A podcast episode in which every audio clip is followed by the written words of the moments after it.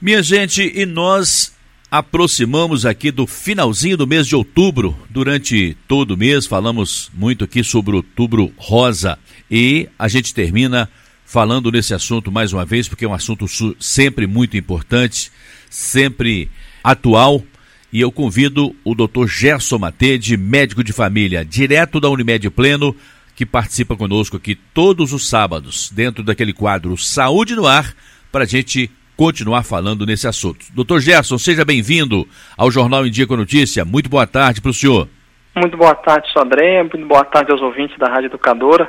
Como sempre, é um prazer estarmos aqui para falar um pouquinho aí sobre saúde, especialmente por um tema tão importante que é a saúde da mulher. Ô, doutor Gerson, e como foi criado o Outubro Rosa? Ô, senhor André, o Outubro Rosa, ele remonta aí mais ou menos à última década do século XX, por volta de 1990, quando um lacinho cor-de-rosa foi usado em, em, homenagem, em referência, né, ao rastreamento do câncer de mama, chamando a atenção para isso, por uma fundação americana, a fundação, a fundação Susan G. Komen, voltada para a cura, né, e distribuída aos participantes de uma corrida pela cura, uma corrida específica que foi realizada em Nova York, lá em 1990 mais, mais ou menos. Desde então ocorre anualmente na cidade e aí, aos pouquinhos, foi aparecendo em outros locais dos Estados Unidos. Em 1997, começou a aparecer em outras cidades, e foi assim, aos pouquinhos, evoluindo, sempre chamando a atenção para ações de prevenção do câncer de mama nas mulheres, né? E sempre denominado como Outubro Rosa. A primeira iniciativa no Brasil em relação ao Outubro Rosa foi a, a iluminação do monumento do mausoléu do soldado constitucionalista, né, que é conhecido como Obelisco do Ibirapuera, né, lá em São Paulo. Isso foi em outubro de 2002, na verdade, né? E aí, a partir daí, na, que se comemorava nesse dia, né, no dia 2 de outubro, os 70 anos do encerramento da Revolução. E foi ganhando força após 2008, quando o INC, então, vai começando a participar em 2010, o INC é a nossa referência, nosso Instituto Nacional do Câncer, aí ganhou mais notoriedade ainda, né? Aí várias empresas passaram a participar nesses últimos 11 anos aí, e cada vez é, é mais falado, né? Enfim, cada vez mais divulgado. E foi uma corrida literalmente, doutor Gesso? Foi uma corridazinha mesmo, literalmente. um, um, evento esportivo. Muito bem. Direto da Unimed Pleno, eu converso com o doutor Gerson Matede, aqui dentro do Jornal em Dia com a Notícia. Ô, doutor Gerson, qual é a importância do Outubro Rosa?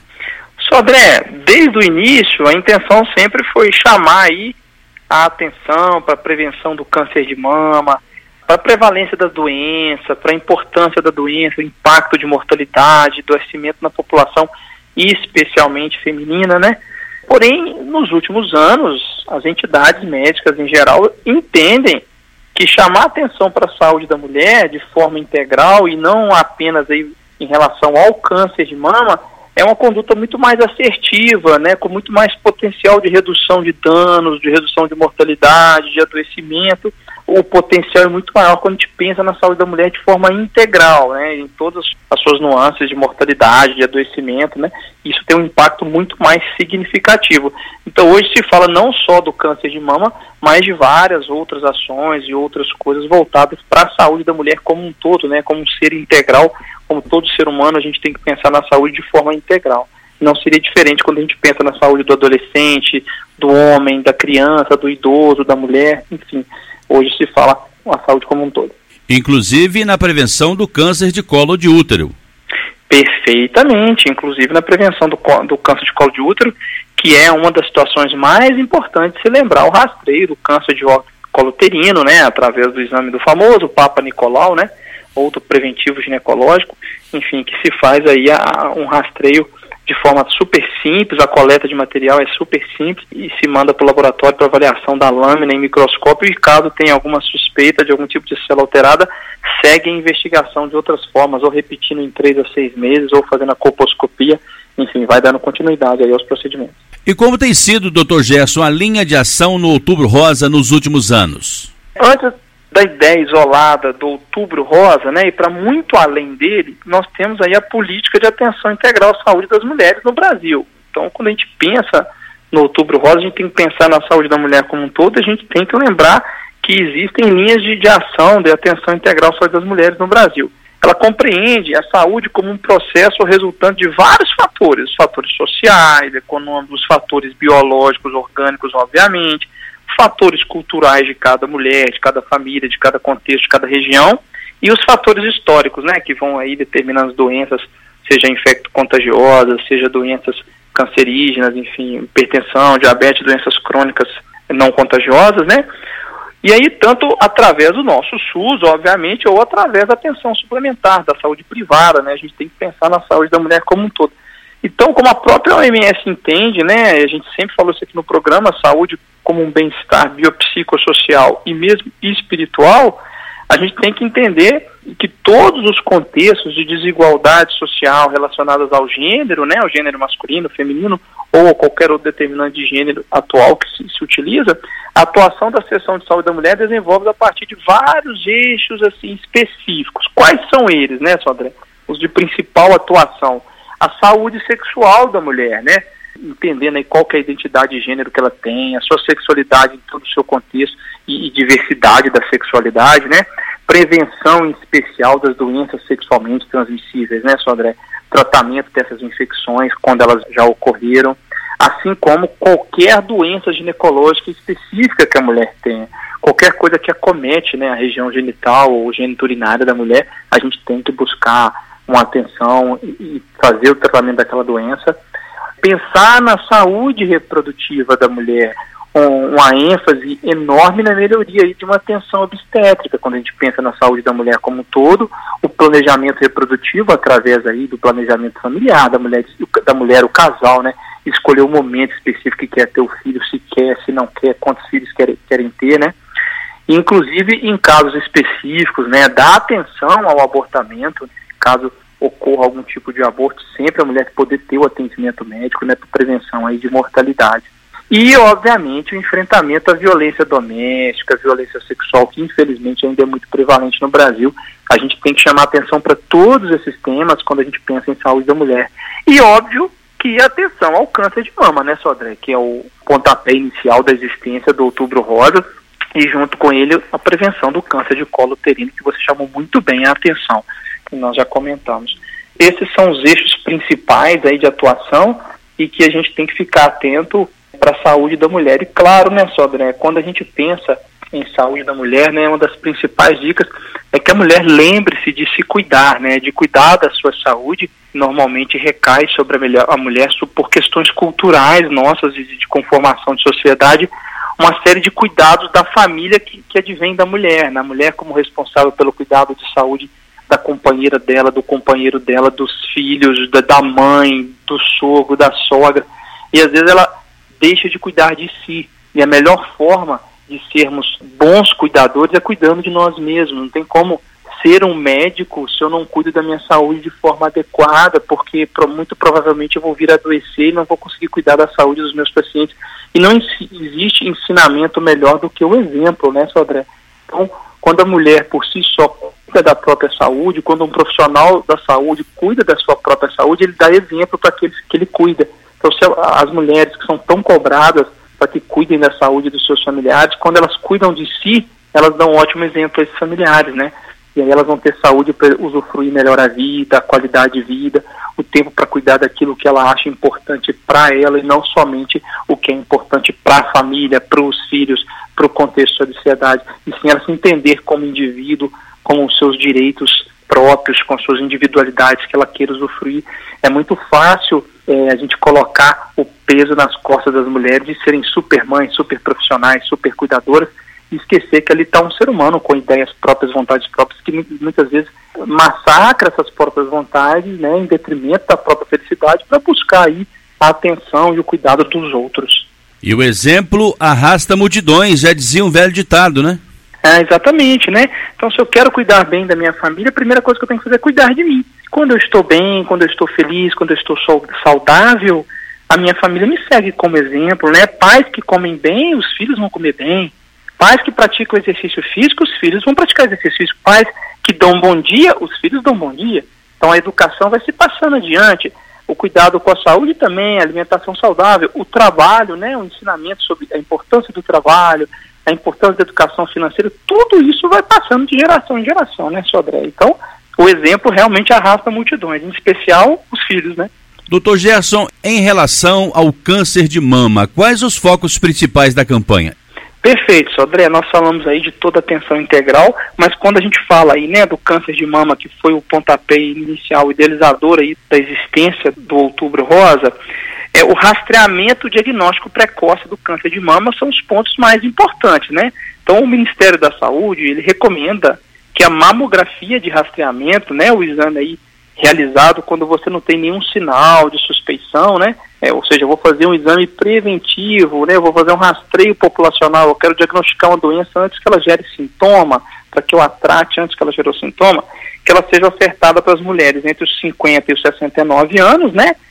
Aí bianualmente, a cada dois anos, em casos específicos vai ser feito aí anual, e a recomendação brasileira segue as orientações da Organização Mundial de Saúde, né, e, e dos países que adotam o rastreamento mamográfico e a indicação, inclusive, do nosso INCA, do nosso Instituto Nacional do Câncer.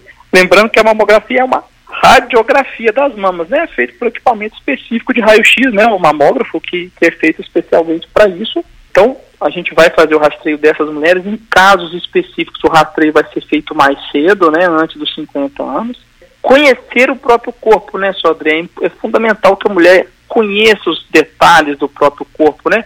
Aonde, assim como ela vai conhecer a melhor forma que ela gosta de usar uma roupa, ou um calçado, ou o cabelo, a melhor forma que ela percebe a forma de fazer exercício físico e também que ela percebe a mama qual diferença que tem, o que está aparecendo de diferente na minha mama, né? Ou na minha região genital, ou alguma mancha de pele que eu estou tendo, não só pensando no câncer de mama em si. Então, ele, o câncer de mama ele pode ser percebido em fases iniciais, na grande maioria dos casos, por meio de sinais e sintomas até relativamente simples. O principal deles é um nódulo, né? Um, caroço que pode aparecer aí na região da mama, principalmente se ele for um caroço fixo. Normalmente ele é indolor, ele não tem dor, é normalmente a principal manifestação da doença do câncer de mama, né? Está presente mais de 90% dos casos e normalmente dos casos que, que, é percebido pela própria mulher, né? E não dos casos que é rastreado através da mamografia. A pele da mama ela pode ficar avermelhada, pode ficar retraída, pode parecer semelhante a uma casca de laranja. Isso é um sinal para que ela busque atenção ao médico, ela busque uma avaliação médica, né, do seu médico de confiança para avaliar sua mama alteração do mamilo, do bico do peito, né, Sodré? Percebeu é, retrações, desvios do mamilo, buscar o atendimento. Em especial, se tiver saída espontânea de líquido, um líquido claro em água de rocha que a gente fala, né, ou um líquido avermelhado com sangue, é importantíssimo buscar aí o atendimento médico para avaliar. E também nódulos na axila ou mesmo nódulos no pescoço podem ser aí uma manifestação é, inicial de um câncer de mama. Aí vai buscar, é claro que a grande maioria dos nódulos são reacionais, às vezes é uma infecção, alguma coisa, mas se tem é bom procurar ajuda médica, né? Eles devem sempre ser investigados por um médico, né, Sodré, esses sinais, para que seja avaliado o real risco, né, de ter que se tratar ou fazer exames complementares para diagnosticar o câncer de mama, ou um ultrassom, ou uma mamografia, ou uma ressonância magnética e a, e a biópsia em casos específicos para dar continuidade à evolução daquele quadro. E é importante que as mulheres sempre observem a mama. Né? Às vezes até o próprio companheiro ou a companheira da mulher vai achar alguma alteração na mama e vai orientá-la. A gente não faz mais, Sodré, esse é um ponto muito importante. A gente não faz mais aquela orientação da mulher fazer o autoexame mensalmente, deitada na posição tal. Isso mostrou-se que tem alguns problemas. O primeiro problema deles, é porque às vezes a mulher não percebe uma coisa específica e deixa de buscar ajuda médica. E depois acaba sendo sim aí uma alteração cancerígena. E o oposto também é verdadeiro. Muitas mulheres suspeitam desnecessariamente de um câncer de mama, fazendo exames desnecessários ou buscando em algum momento um atendimento por uma característica que não é maligna, às vezes até ganhando uma punção ou um, procedimento desnecessário quando mal avaliado o quadro. Então, é, é, normalmente é uma ação espontânea no momento que a mulher se sente bem e ela percebeu e ela se avaliou, mas nada sistematizado na posição específica, não. Né? No decorrer do dia, tomando um banho, trocando de roupa, ela vai acabar percebendo. Outro foco importante da campanha contra o câncer de mama, só são os fatores de prevenção, de redução de risco do câncer de mama cerca de 30% dos casos de câncer de mama podem ser evitados com a adoção de hábitos saudáveis. Olha que interessante. Os estudos mais otimistas em relação à mamografia, a mamografia reduz em 15 a 20% a mortalidade pelo câncer de mama, sendo que hábitos saudáveis de praticar atividade física, manter o peso corporal adequado, evitar o consumo de bebidas alcoólicas, amamentar o bebê, quanto mais tempo de amamentação ao filho, menor é o risco de câncer de mama. Esses hábitos todos conjugados reduzem 30% né, os casos de câncer de mama. Evitar o tabagismo também, Sodré, é algo que reduz drasticamente o câncer de mama. Então, assim, fatores do dia a dia, às vezes, diminuem mais a mortalidade dos casos mama do que a própria mamografia. Então, quando a gente soma os dois, a mamografia e hábitos saudáveis, aí que a gente consegue reduzir mais ainda, né? E a gente tem que pensar nos fatores de risco, né? Obesidade, inatividade física, consumo excessivo de bebida alcoólica, exposição à radiação ionizante de grande quantidade, lembrando que a mamografia, apesar de ser um raio-x, não se mostrou um fator de aumento do risco do câncer de mama, né, fazer aí mamografia bianual. Então isso não pode desencorajar as mulheres a fazer o rastreio, o medo da radiação específica da mamografia, tá? Outros fatores de história reprodutiva e hormonal, que aí foge um pouquinho do comportamental, é primeira menstruação antes dos 12 anos, nunca ter tido um filho aumenta a incidência de câncer de mama, primeira gravidez após os 30 anos, a menopausa só depois dos 50 anos também foi um fator de risco, o uso de anticoncepcionais por períodos muito prolongados, tem aí sim alguns estudos que mostram aumento de incidência, mas lembrando o quanto eles trazem outros benefícios para as mulheres que desejam utilizar, né? Não necessariamente deve ser um fator de impedimento, a não ser em casos específicos. É, inclusive a própria reposição hormonal pós-menopausa, né? Se for feita de forma inadequada, inadvertida, pode sim aumentar a incidência do câncer de mama. Mas tem casos que ela é muito bem indicada. É, outros fatores genéticos, a história familiar de câncer de ovário. Uma mulher que tem na família história de câncer de ovário tem uma incidência aumentada aí de câncer de mama. Casos de câncer de mama na família, né, principalmente antes dos 50 anos, mas em parentes de primeiro grau, aí, é, irmãos, pai, mãe, tia de primeiro grau. Lembrando que menos de 10 a 15% dos casos de câncer de mama tem história na família, tá? Tem uma evidência genética. E um, um fator importante, Sodré, é a história de câncer de, de mama em homens na família. Em torno de 1% ou menos dos cânceres de mama vão ocorrer em homens. Então, se a mulher tem um histórico na família de um homem que teve câncer de mama, porque tem uma carga genética favorável, né? Então, tem que buscar aí ficar mais atenta, né? As alterações genéticas, especialmente nos genes, né? O BRCA1 e o BRCA2, que são genes específicos aí, que são associados ao aumento da incidência. Então, é importante sair aí do sedentarismo, buscar a atividade física 150 minutos por semana, né? Melhorar a alimentação para que se consiga aí uma redução maior, né? Acho que esses são os pontos que mais se foca em relação ao câncer de mama no outubro rosa, Sodré. Pois é, o senhor falou uma questão importante aí, é que pode acontecer também o câncer de mama em alguns homens. Isso, 1%, 1 dos casos, né, em torno de 1% dos casos ocorrem em homens. Doutor Gerson, qual o impacto do câncer de mama da população? Olha só, Sodré e ouvintes, né, ele realmente tem um impacto importante, né, não é à toa que se criou aí o Outubro Rosa. Em 2020, mais de 2,3 milhões de mulheres, ou seja, 2 milhões e 300 mil mulheres no mundo descobriram que estavam com câncer de mama. Existia uma possibilidade até de ser mais do que isso se não fosse a pandemia, que atrasou alguns diagnósticos. É o tumor que mais acomete a população feminina, certo? Ele representa aí cerca de 24% de todos os tipos de neoplasias diagnosticadas. Muitos vão, vão vir até a cura, né, e, e a melhoria, mas é o câncer que mais mata, sim, as mulheres, sabe, Sandré? É, no Brasil, em 2020, cerca de 8 mil casos de câncer de mama tiveram relação direta com fatores comportamentais. Veja bem, 8 mil casos, 8 mil mulheres tiveram câncer de mama no Brasil em 2020 diagnosticado. Se talvez tivessem alterado os fatores comportamentais, não teriam desenvolvido o câncer. Em especial o consumo de bebida alcoólica, excesso de peso, não ter amamentado, a inatividade física, né, o sedentarismo. Esse número representa aí 13% dos 64 mil casos de câncer que foram diagnosticados em mulheres com 30 anos ou mais. Né? Então foram cerca de 64 mil diagnósticos em mulheres com 30 anos ou mais, 8 mil deles poderiam ter sido evitados com mudanças comportamentais. O Brasil registrou em 2019 18 mil mortes por câncer de mama, 18.070 mais ou menos, sendo o principal tipo de doença que levou as mulheres ao óbito nesse ano aí de 2019. Muito desses óbitos poderiam ter sido evitados com a prevenção, doutor? Poderiam sim, Sodré, com a prevenção através de hábitos saudáveis de vida, interromper o tabagismo, fazer exercício físico, alimentação saudável, conhecer o próprio corpo, se tocar, se conhecer, fazer o rastreamento do câncer de mama conforme indicado pelo nosso Ministério da Saúde aí a partir dos 50 anos até os 69 com a mamografia, em casos específicos até pode se solicitar os exames. Então, essa busca do acompanhamento e do autocuidado é fundamental, né, Sodré, assim, que poderia ter sido evitado.